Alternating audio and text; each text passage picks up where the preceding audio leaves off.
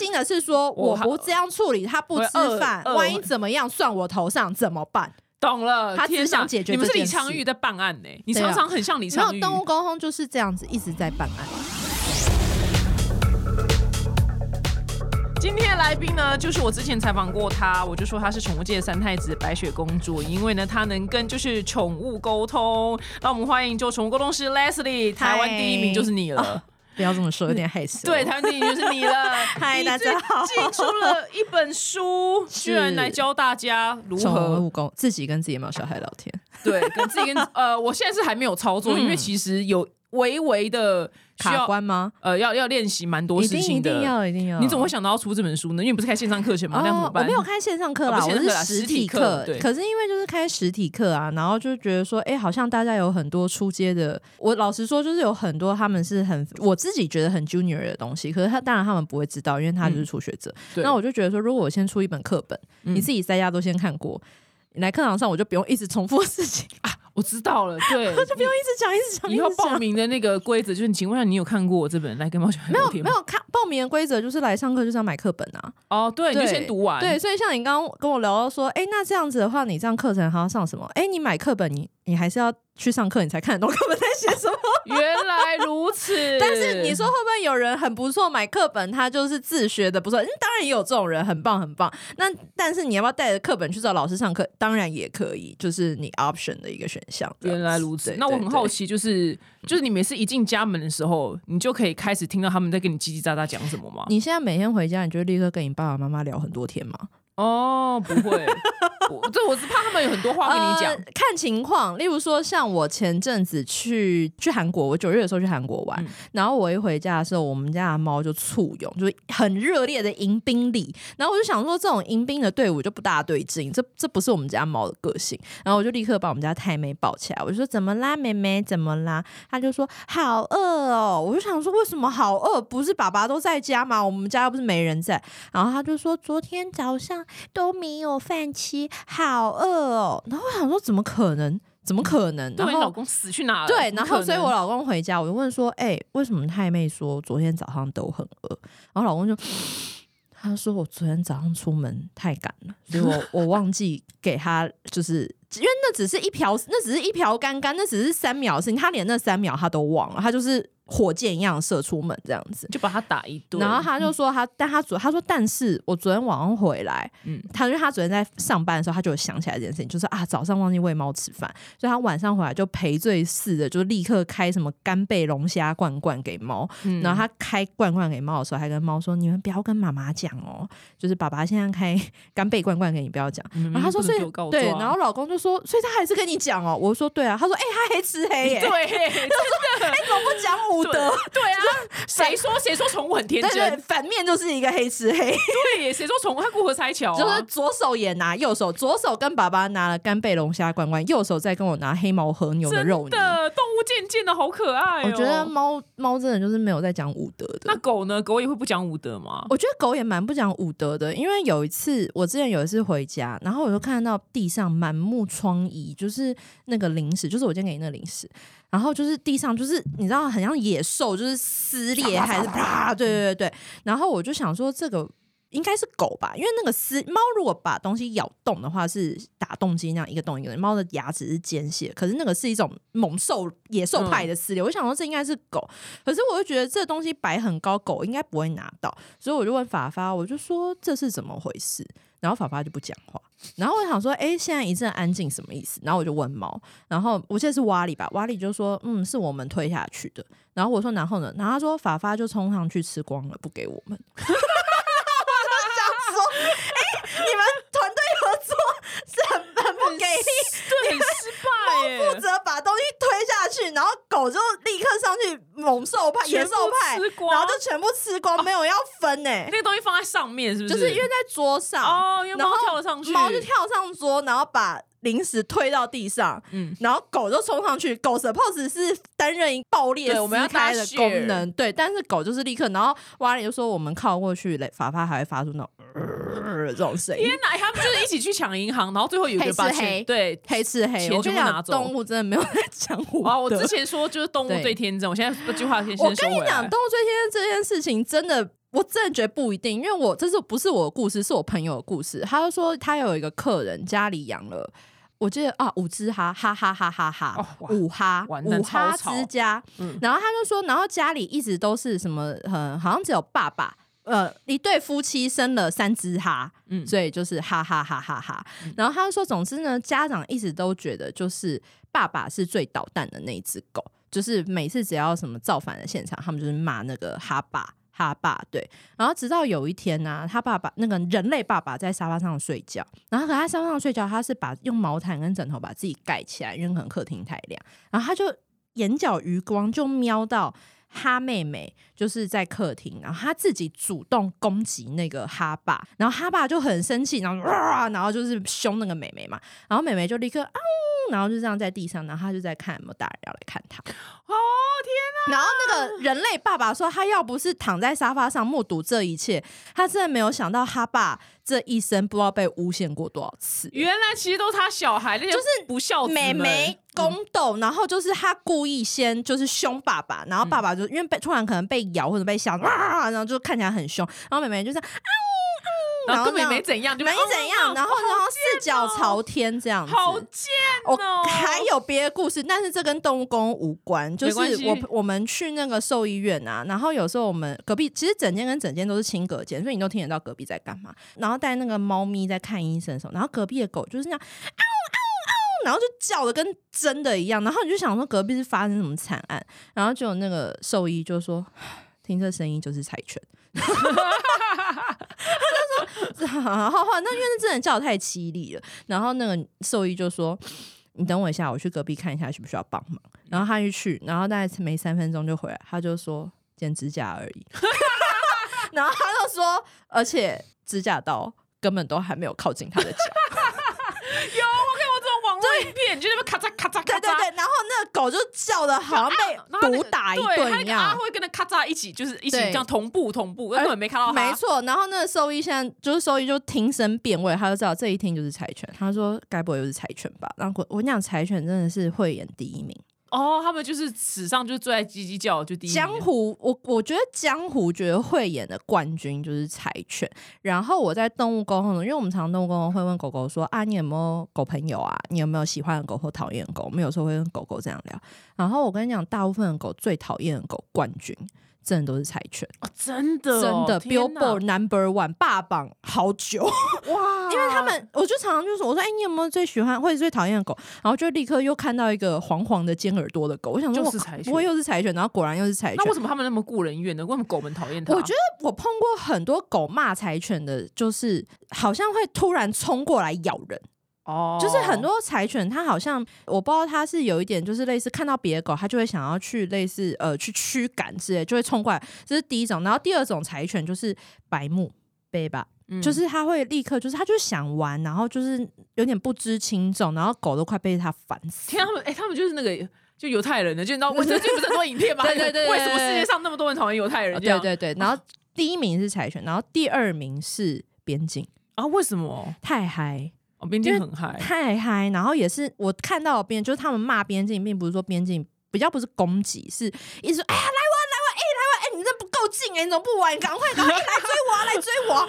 而且狗真的就觉得说你你你到底你到底有没有家教啊因？为边境他本来应该要去上班的，他上班的精力没有了。对，然后到这边哎、你有看网络有个影片，就是有一个边境，就是把那个小孩当羊在牧啊。哦没有哎，哇，就是那网络影片不可爱，因为那个小孩就是一直被逼勉强，然后那小孩都不敢动，因为那边境 边境真的就是一直把他当，因为他有一个使命，他只是想做他的工作，他就是很想要去驱赶那个羊。哇哎，要是你那你看到那些影片的时候，你有办法听到他们在讲什么吗？我没有办法听到他们讲什么，可是我会很好的呃，辨认的也我觉得有点像狗狗行为是，他们其实看到那影片，他们大概也可以判断出哦这个狗现在是在愤怒吗？是在不开心吗？是在开心吗？还是它其实现在根本在紧张？因为像我有个朋友，他前几天传，现在 IG 不是很多 reels 的短片，然后就看那个狗行云流水，就是从这边拿这个东西，然后去那边，再从那边就是行云流水的一串。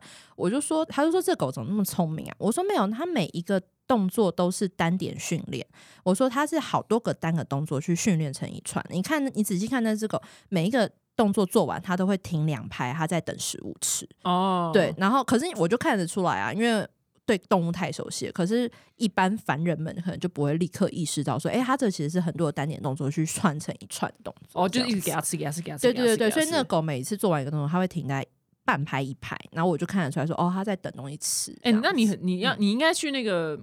就是牧羊的地方，就 我想要亲亲自听到你翻译那时候边境他们在吼什么。我觉得搞不好也不是什么好话哎、是对啊，说你这王八蛋来，滚滚滚滚滚滚，过去过去过去那边，那边冲他小，赶快过去，赶快过去，这样子，我觉得大概就是这样，这差不多，可能好想要听到、哦，不会差太远吧？哇，居然第二名是边境，我从来不知道。那发对豆呢？发豆，我觉得发豆还好哎、他们在他们发豆跟你们讲话的时候会在讲什么？我觉得发豆不一定，因为我觉得发豆分两种，一种就是那种呆萌可爱感，嗯就说哦干嘛，嗯没有啊，都可以啊这样。然后另外一种就是比较活泼的那种，哦哦哦哦哦哦那种感觉。就有些就比较两种猪对但。是我刚刚说的所有的狗在骂的狗，柴犬跟边境，还有一种就是哈哈士奇跟黄金。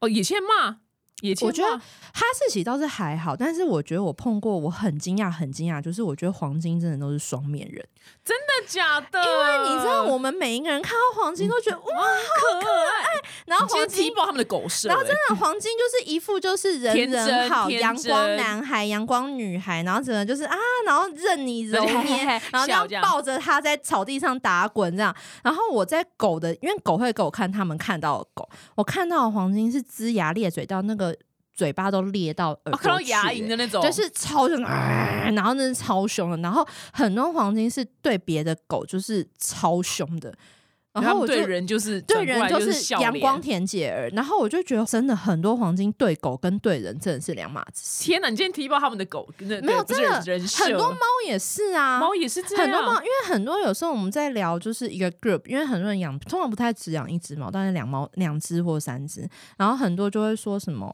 哦谁谁谁就是家里的小弟小妹，他说他就很爱装乖啊，嗯他说他在大人面前都是一副他最可爱，可是其实他根本就怎样又怎样怎样又怎样。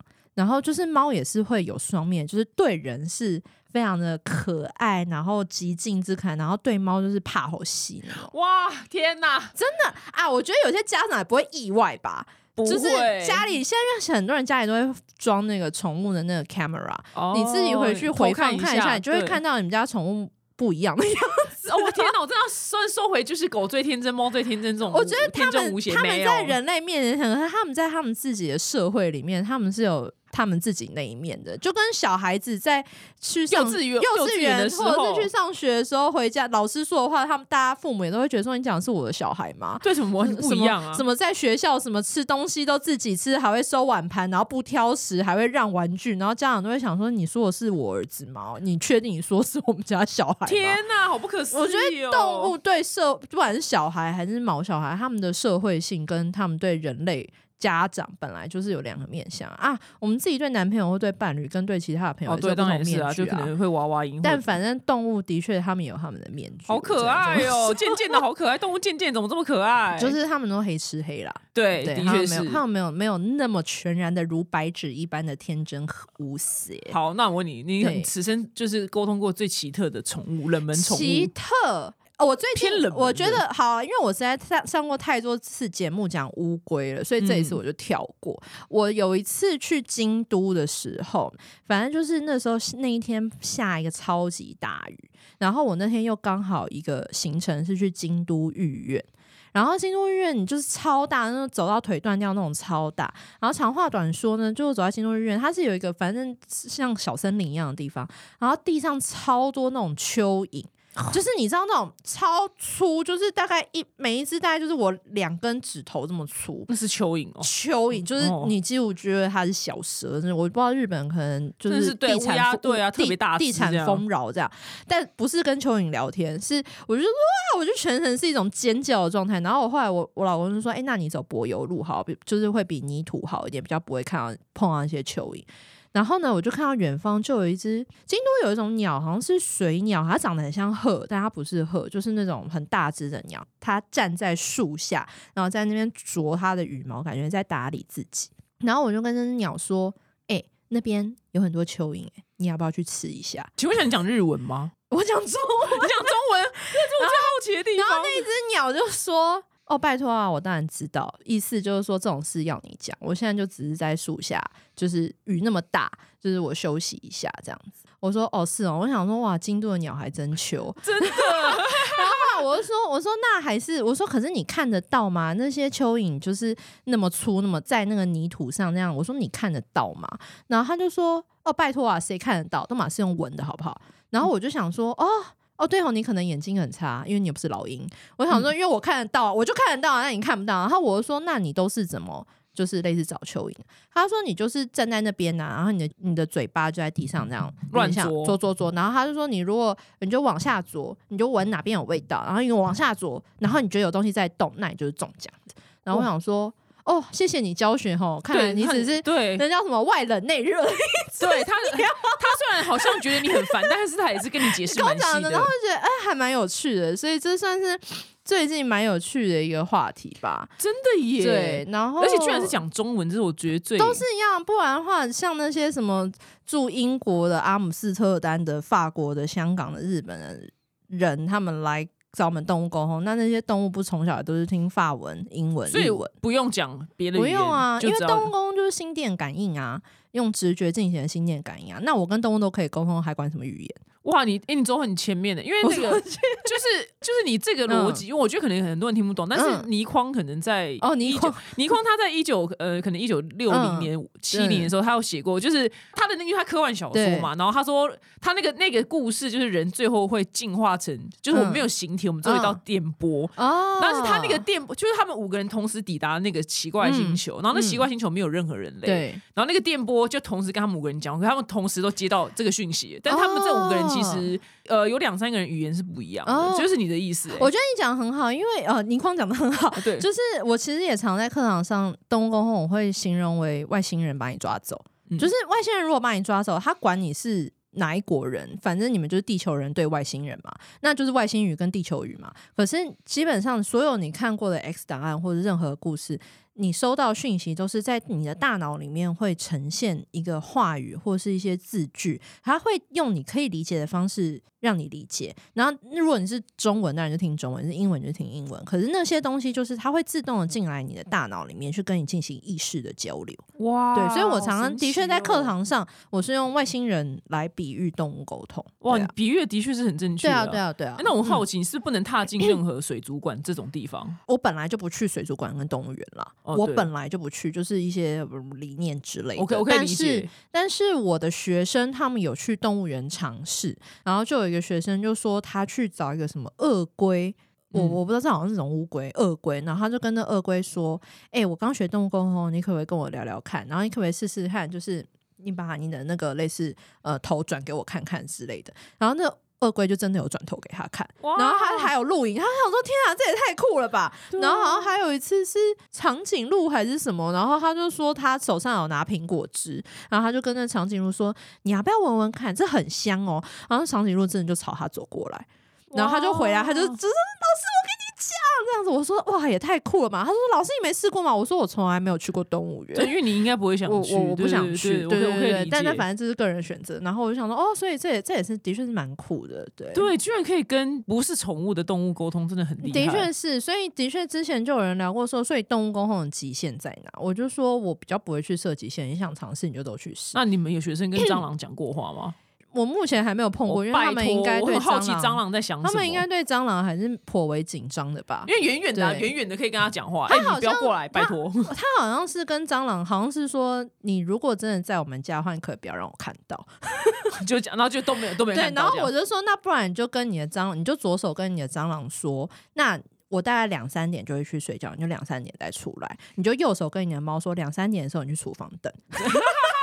黑是黑，黑是黑是黑，对黑是黑，黑是黑。我说那你要，然后他就说我觉得这样有点道义上问题。他对蟑螂他也有讲道义，他说我觉得还是不要这样。那你有你你有你家有蟑螂吗？我家真的没有哎，难怪你敲一下。对啊，我跟你讲，装隔音门，像他们这种隔音门，嗯，因为隔音门不能有门缝，然后蟑螂真的会少。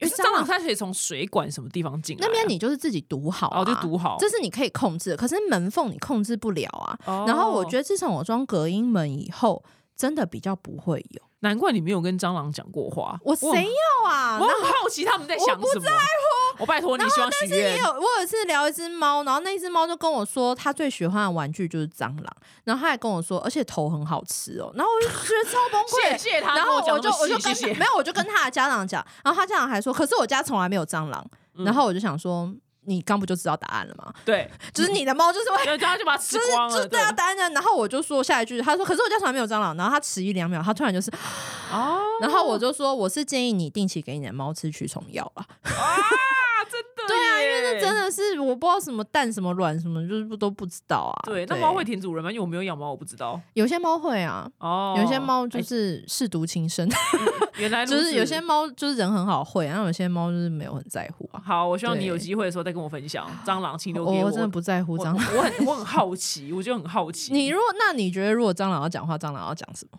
我不我要来吓你了，什么之类的，我我很好奇，我要来吓你了。但我觉得蟑螂真的是闻得到人类的恐惧，我觉得觉他们可以，我我觉得所有动物都可以。他们永远都要飞来，就在你害怕开始。我跟你讲，所有动物都闻得到人类的恐惧，包括人类。哦，真的、哦，因为你不觉得那种学校的霸凌者，他们就是挑得出来班上最弱的人欺负吗？哇，你真的很会譬喻哎。本来就是，我觉得这是动物的本能，他们天生的就知道谁是最软的柿子。好我觉得动物在一种弱肉强食或者是食物链的训练下，每个动物都知道谁是最软的柿子，他们本来就闻得到。但我想象的画面是，嗯譬如假使你今天真的遇到一只蟑螂，然后你真的要想办法去杀它的时候，它就跟你说：“拜托不要杀我。”然后你就停下来。好，那你可不可以离我我？基本上不会让自己落入这个窘境，所以如果发生这么恐怖的事情，我都是让我先生代为处理啊。哦，就不用跟他对话，不不谁要接触。谁要让自己进入到这种？但是，但是我的确有时候上课的时候，类似说有一些鹅啊，或是蚊子，或是蜜，就是有时候一些这种蚊子昆也要跟你讲虫类，话，不是讲话，是他们竟然真的很 annoying。可是我又会觉得说，我也不想要杀生，所以我这种也会开门，会开窗户，然后我会真的对着他们就是这样讲话。我说：“你们赶快出去，赶快帮你开门了，你赶快出去就出去。嗯然后有些真的就会这样顺着出去。哦，对，有些真的会，但有些就执迷不悔，可能太饿了吧。原来如此，天对哪，好神奇、哦！可是我觉得大家的确也可以试试看，因为我觉得所有的动物彼此是都接收得到彼此的意念的。然后你就是你就是好好跟他说，你说你就现在出去，我你看你现在出去，大家还有话好讲，你再继续待着，等一下真的不一定了。嗯你就是像跟人类谈判一样跟他讲。其实幼稚园老师，我觉得有些昆虫、有些动物，它真的就是可以 get it。OK，欸我相信很多养猫养狗的人也都会说，他都会直接这样跟他的动物讲，他的动物就是听得懂啊。有啊，今天早上就叫叫胖皮去洗澡，他就不动啊，就他们都听得懂、啊。他超级听得懂，好不好？狗啊，对我拿狗举例就不对，因为狗是最听得懂，的。因为像蛙里蛙，我们家的猫有一只猫叫蛙里，它的问题就是它每次都吃很快，然后就会吐，然后就是一直有，就是你会想说，为什么一直重复的历史要不断的这样上演呢？所以每次像蛙里吃饭吃一吃，然后吃了，我就给它大概吃个三五分钟，我就在旁边直接用就是嘴巴讲，我就说蛙里差不多了，可以了，休息一下，然后他就会停下来。然后就是脸很臭的从旁边就是走下来，嗯然后好可布莱恩在旁边就会说：“这样可以哦。”我就说：“啊，你怀疑你老婆、哦？对啊，你有什么好 怀疑的？为什么要质疑我呢？我不是靠这吃饭。”他说：“可是你用嘴巴讲，哎，我就说就可以啊，因为蛙里他自己也知道，他有时候吃一次会吐，他不喜欢。他说：可是你可以把动正在大快朵颐的动物，然后请他停下现在的动作，然后。”停止，然后不要再吃。他就说这真的是很了不得哎、我就说那也要瓦里肯配合吧。我说其实我相信其他的动物，不管是狗跟猫，其实这样讲话你也听得懂，只是他没有要听而已。啊，就是要做跟不做而已。对啊，对啊，对啊，因为家长现在跟你说瓦里好了，可以了，他就听得出来这是一个命令停止，这是一个凶的语气，他就是停下现在的动作，那就是瓦里懂啊。然后还有瓦里自己本人也没有很喜欢这件事，他自己也知道他吃太快会吐，他不喜欢，哦，好可爱哦！所以他不喜欢浪。我觉得他的状况是他不喜欢浪费食物，嗯，他不喜欢浪费。对他不喜欢，他会有一种，他每我看他每次吐出来，他都有一种啊，又吐出来了，好烦哦。我们人类会觉得哇，蛮开心的，对对对有点微瘦的感觉，对对对，我就。变瘦了。然后所以我觉得他自己在乎这件事，所以我喝足他就有用。哦，我了解，get 嗯 get you。那你这本书教大家就是等于是最叫什么嗯 junior 最对出街的对宠物沟通。对，那你这本书为什么想要出给大家呢？除了就是让他们当课本之外，你还有就是因为真的是很多，我发现应该可能动物沟通有点变成当代显学了，就是很谢谢大家对这件事情的接受度跟开放度都越来越高。那我觉得很多人其实动物沟通他也没有想要出去做一个什么飞龙在天，没有，他就是只是想跟家里面动物讲话对。他就是。我就想说，那看能不能一些简单的事情，你自己就跟他谈一谈，就处理好。然后，或是我觉得最麻烦的是，有时候动物老了，一点长照或是照顾，你会想说，哎、那我自己在家能不能稍微跟他简单的一点动物沟通，看看说啊有没有想吃什么啊，然后或是有没有想要怎么样，然后看你昨天出去好像有点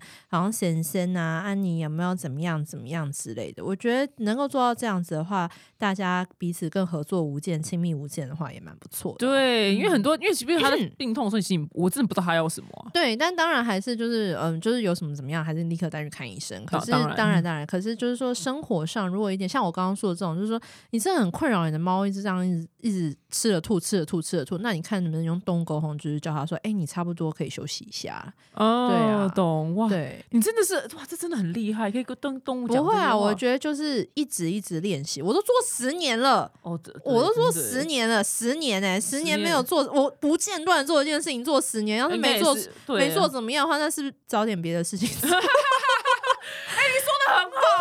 不是每个人你你做一件事情日以日不间断的不是我妈做了煮，十我妈年、煮饭煮四十年还是这么难吃，那她对，但我的确就放过她了，我就觉得她她的确该做别的事情。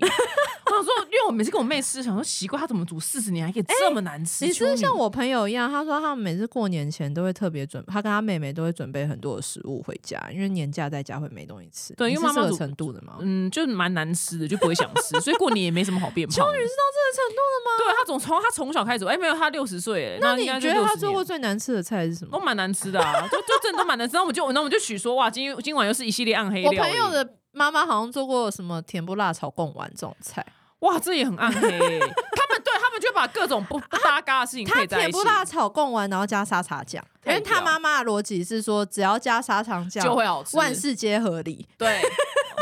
他妈跟我妈可以当朋友，就暗黑料理系列的。对那一锅出来，我说这到底我妈在紫菜蛋花汤里面加了空心菜，然后我们就这样子捞捞，我们就说为什么我要把空心菜放进去？啊，这不是啊，空心再放那边快坏掉啦，直接煮一煮这样子啊，这样他们都会这种走这个理念，这样。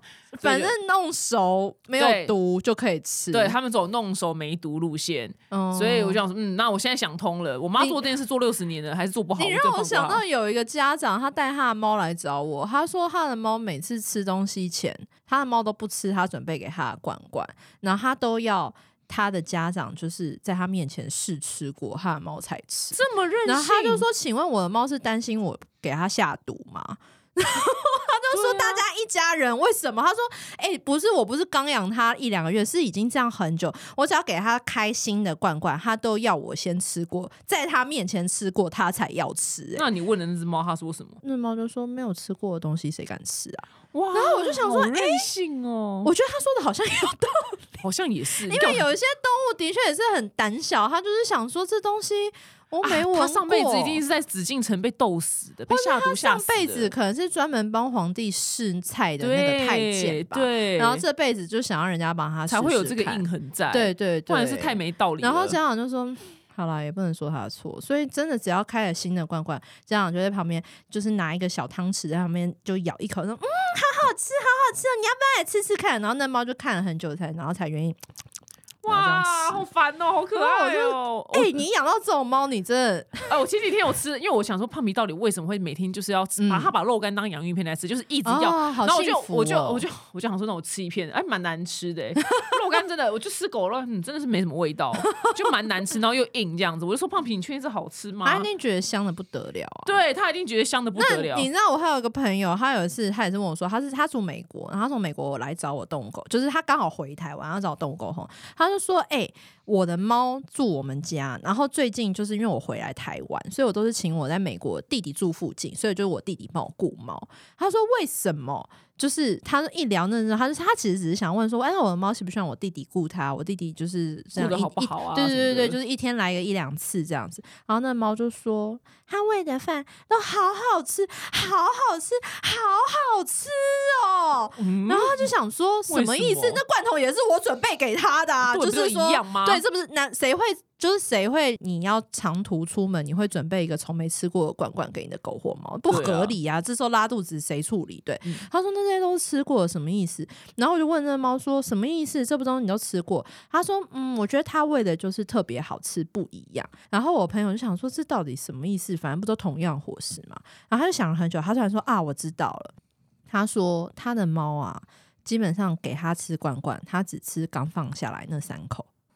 就是你刚放下去那，他说那他呢，作为一个勤俭持家的妈妈，他就把剩下七十口冰起来，然后下一顿加一点热水微波给他的猫吃。可是他弟弟去他家，他弟弟不在乎这些，所以吃三口不吃了丢掉，然后再开一个，然后再吃三口不吃，再开一个。哪来一个哪来一个败家子、啊？因为因为他弟不在乎啊，他弟就是想说，反正我就是来雇猫，然后你猫怎么样吃垮你家关我屁事，反正猫活着在我手上，然后活着还你。但这其他猫也很靠北，然后只吃三口、他欸只吃那三到五口，然后反正他弟弟就不在乎，反正哦那再丢，反正美国嘛，你知道美国就是哇地大物博，再丢再丢，所以他弟弟他每次因为他们美国也是就是那罐罐墙有没有？他反正他就说啊，反正罐罐在那边你就开给他吃，所以他的猫就说他喂的东西都好好吃哦，对啊，他为什么只吃三口啊？我不懂哎、哎、有些猫就这样、欸，可是我觉得好像有些人也是这样，例如说便当吃一吃，吃到后面就不吃了。那是是因为吃不下，可是他吃得下。没有，有些人我跟你讲，我后来发现有些女生她正吃，她不喝饮料最后面那五口，或是吃饭牛排最后那几口，因为不热了不好吃。哦然后像是那些他要吃烫的东西，然后或是像我刚刚说饮料喝最后那几口不喝，因为那最后那几口饮料，例如说冰拿铁，最后就很难喝，因为它是冰块冰块水混着。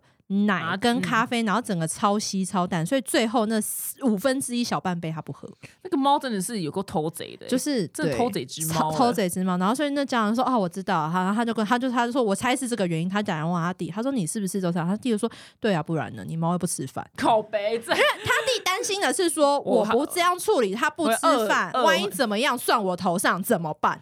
懂了，他只天想解决你们是李昌钰在办案呢、你常常很像李没昌钰。有动物沟通就是这样子一直在办案，对，你我们就是这样在办办案。那我跟你讲另外一个故事，你不是访纲里面有提到一个那个什么什么？你说胖皮哦？不是胖，呃，不是胖皮，那个啊，对，那个对墙教的故事。对啊，这也是需要你办案。但是好，我我跟你讲，好，你先讲。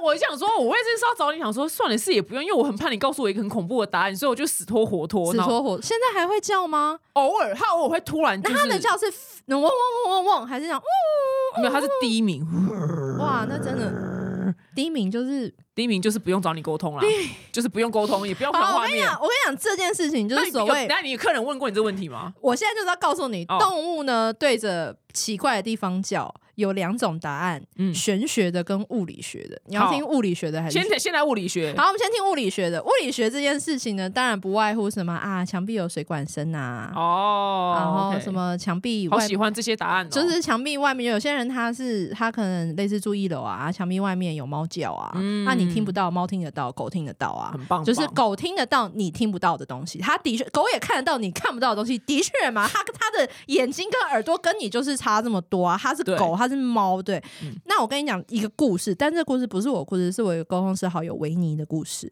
他呢，就是有一天有一对家长来找他，就说我的猫每天白天的时候都会对那个墙壁凄厉的惨叫，而且是嗷这样。欸你很会模仿哎，对，我我做十年了。对，而且是白天然晚上，白天，然后结果那一对家长他说，我们之前有找过一一个沟通师，然后问他说，为什么我的猫白天都对着墙壁惨叫？然后那个沟通师就说，因为你们的墙壁有墙壁鬼。然后因为是维尼跟我讲，我就说墙壁鬼什么意思？他都是鬼，为什么他也在墙壁里？鬼不就图一个？对，自由自在就是四处飘啊。然后维尼就说这不是重点。然后他就说反正就是说有墙壁鬼。那那家长也很困扰，就是那就算有墙壁鬼，我也渡不了他啊。那、那对呀猫就是重点是猫一直叫，它很困扰，因为真的很大声、很吵、很烦。所以他就问我的朋友，然后我朋友就说：“诶，猫说墙壁里面有声音，诶，而且那个声音是一种比较规律跟频率的声音。然后他说那些人的声音只有白天有，晚上没有。然后那个家长就说啊，因为就是那个墙，这个家是我们在山区，我们自地自建，所以这个墙壁里面没有水管跟管线，我们很确定，因为这是我们盖的房子。然后说，所以你说墙壁里面有声音，我们真的 don't get it 这样子。那反正我朋友就说，那那我也不知道，反正貌似这样讲，但是我是没有感受到墙壁鬼啦这样子。然后大概时隔一 Q 一 Q 几个月，三个月，三个月一 Q 后。那一对夫妻写信给我朋友，就说啊，你记不记得我们就是墙壁鬼夫妻？然后说你记不记得那时候怎样怎样啊？反正现在夏天快到了，所以我们就想说来稍微整理一下房子的外面什么什么，因为我们住靠山区，这样我们发现那个墙壁外面有一个墙角蜂窝哦，然后所以。有规律的、有频率的声音，所以只有白天晚上没有。嗯，对，这就是墙壁鬼的故事，就是嗡嗡嗡嗡嗡嗡，然后嗡嗡嗡嗡嗡，对，然后他们晚上就是睡大觉了。对，因为就晚上就没声音，然后猫晚上就放过他们。不是那个墙壁鬼，那个那个沟通师是谁？应该把我哪知道？哎，我跟你讲，这种沟通师可多了，我告诉你。对呀，怎么可多？那有没有办法？因为你现在毕竟就是不在江湖，就你不出来就是帮人家沟通，那那些老百姓们要怎么样分辨？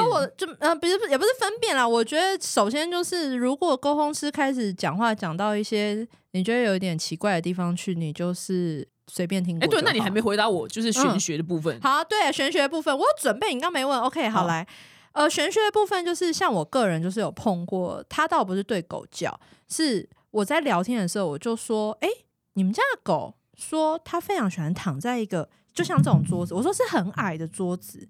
然后他很喜欢躺在那边，他说那边好温暖、好舒服，可是那边好黑哦。然后我说，请问一下，是有一个老你们家是有个老爷爷吗？我说就是一直在那边，然后他觉得在他旁边很开心。然后我那个客人就说啊，那是我们家的供桌，那上面是土地公。哦，我说 OK 好，原来如此，Fine。我说那那那很好，他不是供供桌下啦，他是狗，而不是猫。对，然后反正 OK Fine，就是那至少你们家土地公是个正神，福德正神。因为有时候你知道，有些里面其实住的不是对，不知道是当事人住的，其实不是当事人。那我说那太好了，恭喜你，里面住的是个当事人。哇，这是一个玄学。然后另外一个玄学是。那一对呃，我记得是母女，然后就是那种阿姨五六十岁的阿姨带二十几岁的女儿，年轻女儿来，好，然后他们也只是很简单问我一题，他们说为什么我们家的狗常常散步的时候都不愿意走一条小路？我跟你讲，胖皮也是，他会到某个地方就定住，他就不走了，他就不动了。然后我爸也是常跟我讲这件事情，你这样让我后面的故事要怎么讲？反正那一对母女就是这样讲。然后他，我就说一条小路，他说嗯，他就不愿意往那边走。然后我想说哦好，反正你怎么问我就怎么转嘛。然后我就问狗，然后狗就给我看这边有一家 Seven Eleven，Seven Eleven 对面有一个，就是如果 Seven Eleven 这么大，就是你就想象就是一个大 Seven。旁边就是有一个 seven seven eleven 大概三分之一小的一个，你知道一种庙，它就是一个独立的个体的很独立的个体，而且那个小庙的后面都是草，很高的草，然后中间就是一条柏油路。然后我看到这个画面，我就想说，这画面看起来超不对的，因为谁谁 seven 会开在一个这么奇？没错，你就会想说，你作为一个加盟主，你开 seven 你会挑这种地方开 seven 吗？所以我就不是很敢讲。然后我就说，诶。我说好像是一个 seven，然后他觉得 seven 那边气氛怪怪的，他没有很想过去。然后我觉得那个庙那边，那个庙后面的那个草，我说那边整体气氛就是有种黑黑的感觉，他不是很想过去。然后那个那对母女就说，那可是我没有讲到庙，我只有说他就觉得 seven 那边怪怪。我说是不是一条小路有个 seven？这样说对，我就说哦，那 seven 那边好像怪怪，他没有很想过去。然后那母女就说，那 seven 对面你有看到一个庙吗？然后整个就深呼吸，我说对不起，我要讲一个超级马后炮的事情。然后我就讲那个庙，然后他说哦，是不是因为那个庙是一个万应宫庙啊？嗯，然后我就说，哎，我不知道他是拜什么的，可是整体狗狗好像就是觉得那边的气氛，他就是他没有很想靠近。所以就这个故事就是告诉你，我的经验是，有些动物它真的的确是可以感受到一些玄学的东西。我相信是。然后，如果你的狗真的不想要去某些东地方，我也是真的建议就不要去，那就不要去，除非他是要去洗澡跟看医生。对，今天早上才是。他没洗澡啊，洗澡啊，死不动，定住不动，这样定住就就叫不过来，怎么叫不过来？对，我但我就跟我爸说，爸你就不要再讲了，你就说嗯出门就好了。对那我爸说不行，我不能欺骗他。对他那你觉得我们到底要不要欺骗他？我觉得如果是为了它的健康的话，我这个人是觉得，如果以动物的健康福利为前提的话，就是就还好，什么手段都是必须的啊、对，是不是大部分的狗都不喜欢洗澡啊？他们就不喜欢，因为你就想想看，有一些狗就跟他们就说为啥他们不喜欢洗澡什么，然后那种小马尔济斯或小博美，他们就给我看那个水冲下来，很像那种苦行僧 在瀑布下，苦行僧在瀑布下还那种。是我叫水调小杠一点？就是或是我会跟家长说，你看有没有有一种那种水流莲蓬头是可以改成那种很温柔的水流，哦那种我觉得会可是因为他们可能求快，对对对，他们就是洗，就是没有人要跟你做 SPA，又不是来享受的。懂，就是这个工厂就是帮你洗狗这样。对，然后所以就是对啊，然后可能他们真的那个水压跟那个刺激的感觉，其实真的很像苦行僧在那种尼加拉瓜瀑布下面的感觉。哦，你现在你好会翻译，我现在懂。好，那我就叫我爸说，那你水开要开小杠一点，对跟美跟美容或院讲。或是或是你们帮美美容院换那个水莲就蓬就买到造福所有的狗，因为莲蓬头不是可以有好几段式吗？但是它但是那个小杠可能只是佛小狗，大杠就是要佛大狗。但是我刚刚讲水流只是有问题，有一些是吹风的问题啊，就呼呼哈哈，呼呼哈哈，他们也很受不了。我就连帮我儿子吹，我儿子两岁，我帮他用电风吹风，不是电风扇，吹风机吹风，他也在那边爆哭啊，他受不了那个风，就是人们又大声，然后又热，他不能好，所以就是大部分的动物都讨厌这件事情啊，没无话可说。但是我觉得，如果是站在一个福利跟一个健康考量下，宠物美容是不一定啊，但是看医生看医生是一定要的啊的，就是该该怎样就怎样。对，有时候我就有时候我在动物医院的时候，然后看到外面一个主人在散步，那狗就是嗯踩的那种小碎步，旁边有一些花朵这样叽叽喳喳、叽叽喳喳，嗯，然后就抬头一看，动物医院就嗯停住，然后滴，然后往反方向走，然后主人说进来进来，那个他那个画风一转很快，有欸有有有有有漫画，我这边有清零，而且是四格漫画。说我有一次是要去，我那一次也的确是带我的猫去动物医院，然后门口就有一个事主在牵他的，我忘记是啊米克斯，只是一只米克斯，然后那个米克斯他就花了很大力气在跟米克斯说，没有 没有，我们只是经过，我们没有要进去，没有没有，我们没有要进去，对 对，然后那狗就是坚持，然后然后后来那狗就是那家长就叹一口气就，然后就抱他，差不多就是抱起来，然后就是走过去，然后说这样可以了吧，这样子。好可爱，我就想说，那你何必今天干嘛坚持要经过这那就刚好嘛，可能去 seven 拿包裹对，嘛。想说也没办法这样子。对，哇，好可爱故事哦。那我还有还有一个疑问，我觉得大家应该都很有这个问题，就是到底面对面跟宠物沟通跟照片嗯，到底要你是说差别是什么？动物的面对面还是照片的面对面？因为现在很多宠物公司会提供，你只要看照片就可以沟通啊，的我也我也是啊，对你也是对对。只是很多人就会说，哎，那到底差别是什么？会不会比较不准我？我问是说，例如说猫，我跟猫面对面有什么差？跟我跟猫的照片面对面有什么差吗？对，我觉得动物沟通逻辑上是没差的，但是你把猫带来宠物咖啡厅现场，那个猫可能会吓死，就没什么好聊的。嗯懂所以基本上，如果说，可是我会追求跟家长面对面，哦，家长一定我要。跟人类面对面，因为嗯我觉得这样人类沟通的效果会比较好。因为嗯动物沟通其实左边动物沟通，右边人类沟通，我要把动物讲的话给人类。可是如果我跟人类沟通这边做不好的话，就变成我我跟动物沟通做的不好。我不知道你可以理解我的意思。嗯你也是翻译官呢？我是翻译官，可是所以我必须要确认我跟人类的沟通是畅的。所以如果我跟他面对面的话，我比较好跟人类沟通。可是动物沟通基本上我都是用照片。那至于跟动物用照片，还是动物是用照片还是本尊，我觉得那个动物沟通的效果基本上是没有差太多。可可是如果你坚持要带一只怕人的猫来到宠物咖啡厅的现场，那我保证效果会很差，哦，因为就好像。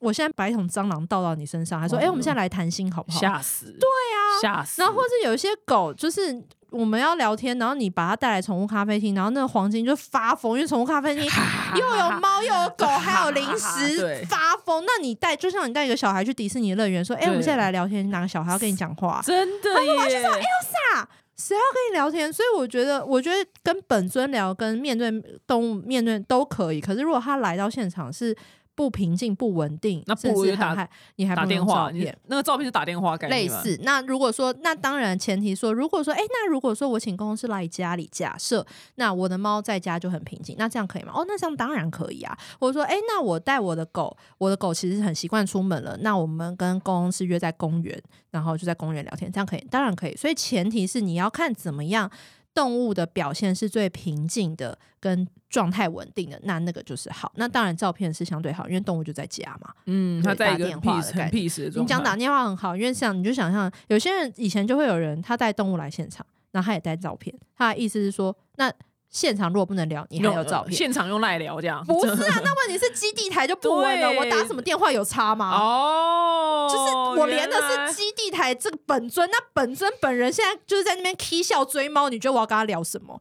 哦，对啊，然后像有时候之我学生课堂练习的时候也会啊，他就说：“哎、你们家狗怎么？我觉得聊起来很难聊，什么的就不太理我，什么时候？”然后我就说：“哎、怎么会？”我说：“会不会是刚开始练习比较呃不稳定什么？”然后同学就说：“哎、怎么会、啊？”他就立刻开宠物 camera，他说：“哦，对不起，我男朋友现在带他去公园玩。” 靠，难怪不接电话，不接电话，我们去迪士尼也不会接电话然后或。者是有，这也不是我的故事，是我朋友的故事。就是有一对情侣从高雄北上来台北上动物沟通课，然后他们两个养一只猫，但是他们北上，所以他就把他的猫送到宠物旅馆。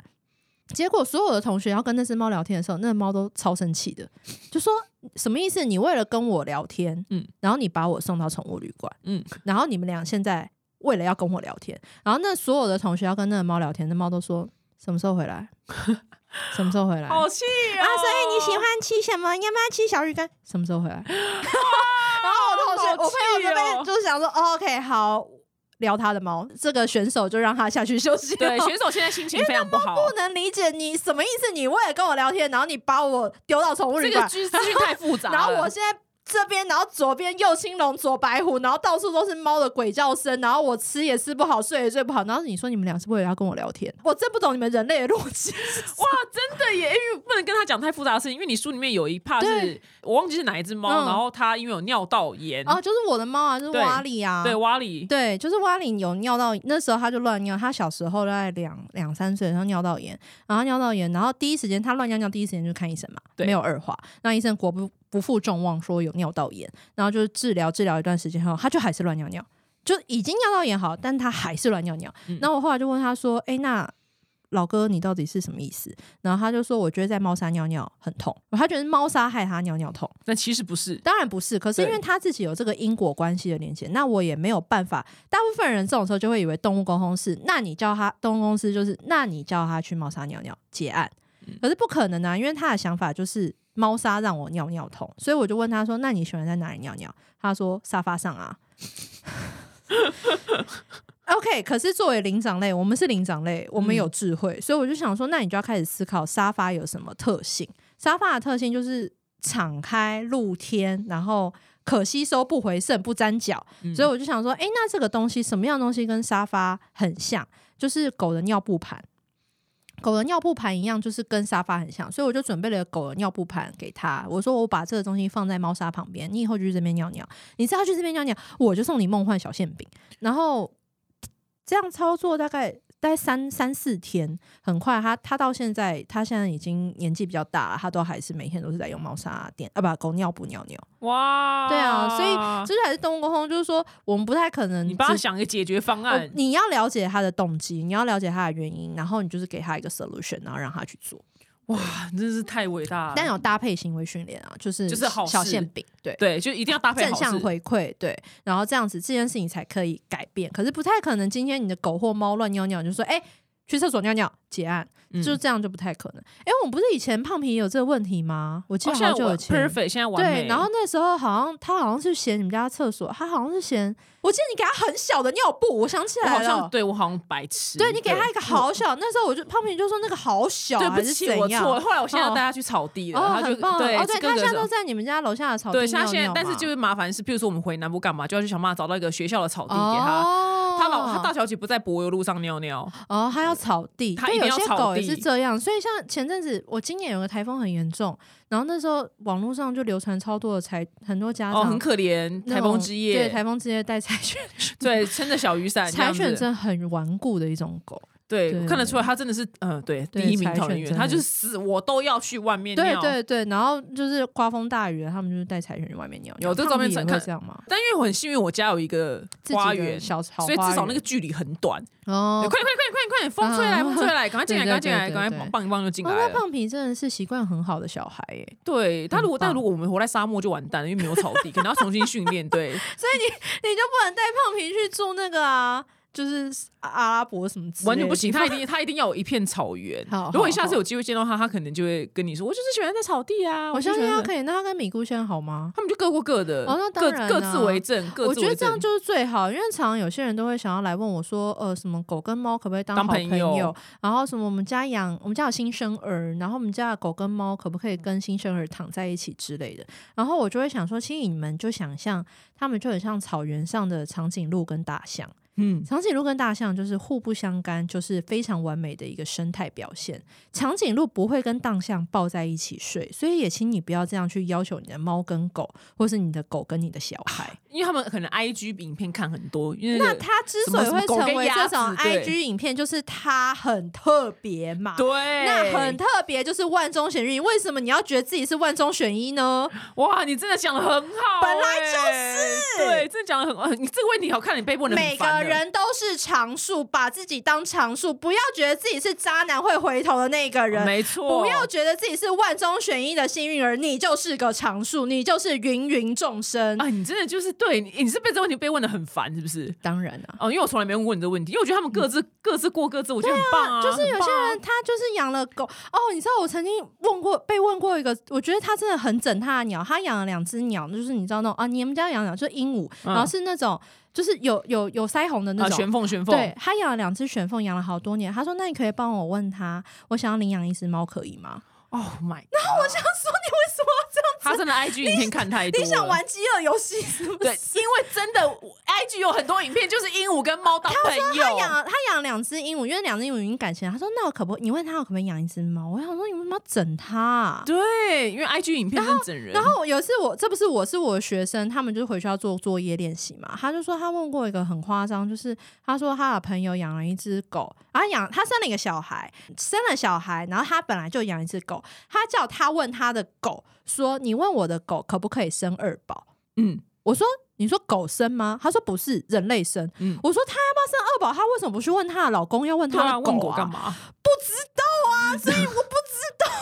你为什么要做你为什么家庭计划要问你的发豆还是你的黄金猎犬？你为什么不问你旁边的灵长类啊？真的哇，人类很荒唐欸、我觉得我跟你你你。你碰过众生越多，嗯你越觉得你很喜欢狗。哦，你跟我的结论是一样的啊、对你碰过的人越多，你越喜欢狗，因为他们因为他们的黑吃黑就是到那样，很简单也不会再怎么样了。可是你会发现。人跟鬼真的只差一口气耶！哎、你跟我一样很反社会，好喜欢哦、我我的确是，而且我跟你讲，你不是有一题就是在问说那个离世的事情吗？对啊，我这反正很大部分，我先讲一个重点的事情，是我最近这真的是热热辣辣、火辣辣的热腾腾的新故事，就是因为我的学生啊，他们就是回去练习都是聊。就是初阶班嘛，你就我就说你们就聊一些快乐动物村的事情就好，你不用去一些太难的地方吧，什么走失啊、问题行为、咬人什么这些你都不用处理，更何况是走就是离开的动物。然后后来就有一个朋友同学生就说他有个朋友的朋友找他，就说他的狗走了，他想要跟他的狗聊天。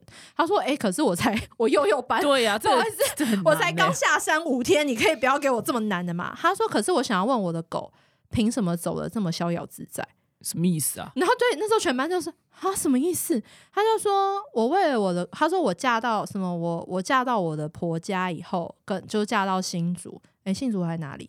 反正还脏话我忘了，反正他就说他。他带他的狗嫁来婆家，然后反正他的生活为了让这只狗生活在这个家，他有多辛苦？因为可能婆家一开始不是很接受他养狗，他如何如何如何，然后他的狗居然就就这样走了，他凭什么这样走的逍遥自在？嗯可是他也不能控制他的死或活、啊，不是你，所以你就我就我就整个人就深呼吸，我就说你知道吗？我说我其实做过蛮多离世动物的。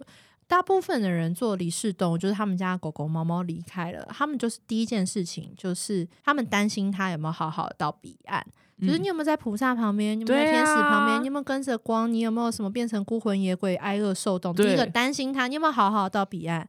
然后第二个啊，我烧给你的这些那些这些那些这些那些。够你？有没有够不够？那你还把我我烧什么什么什么什么什么什么给你，或者 maybe 基督教可能就是祈祷或者祷告什么，然后接下来可能就是忏悔，就是说啊对不起，我陪你不够，然后或者是啊对不起，少给你两块肉干，或者是最后那段时间我我没有我出差了，或者我没有陪在你身边，或是我让你 maybe 他也许他觉得还有过度医疗或者什么，反正就是一些呃觉得抱歉，然后最后就是一个好好的告别，就是会说啊，希望就是我们还能再相见，然后或是不见见或不见都没关系，希望你都好好的，如果你有下一段旅程，你就好好的去吧，你不用担心我。嗯我说千篇一律大概就是这些，嗯，我从来我从来没有听过有一个人他居然是。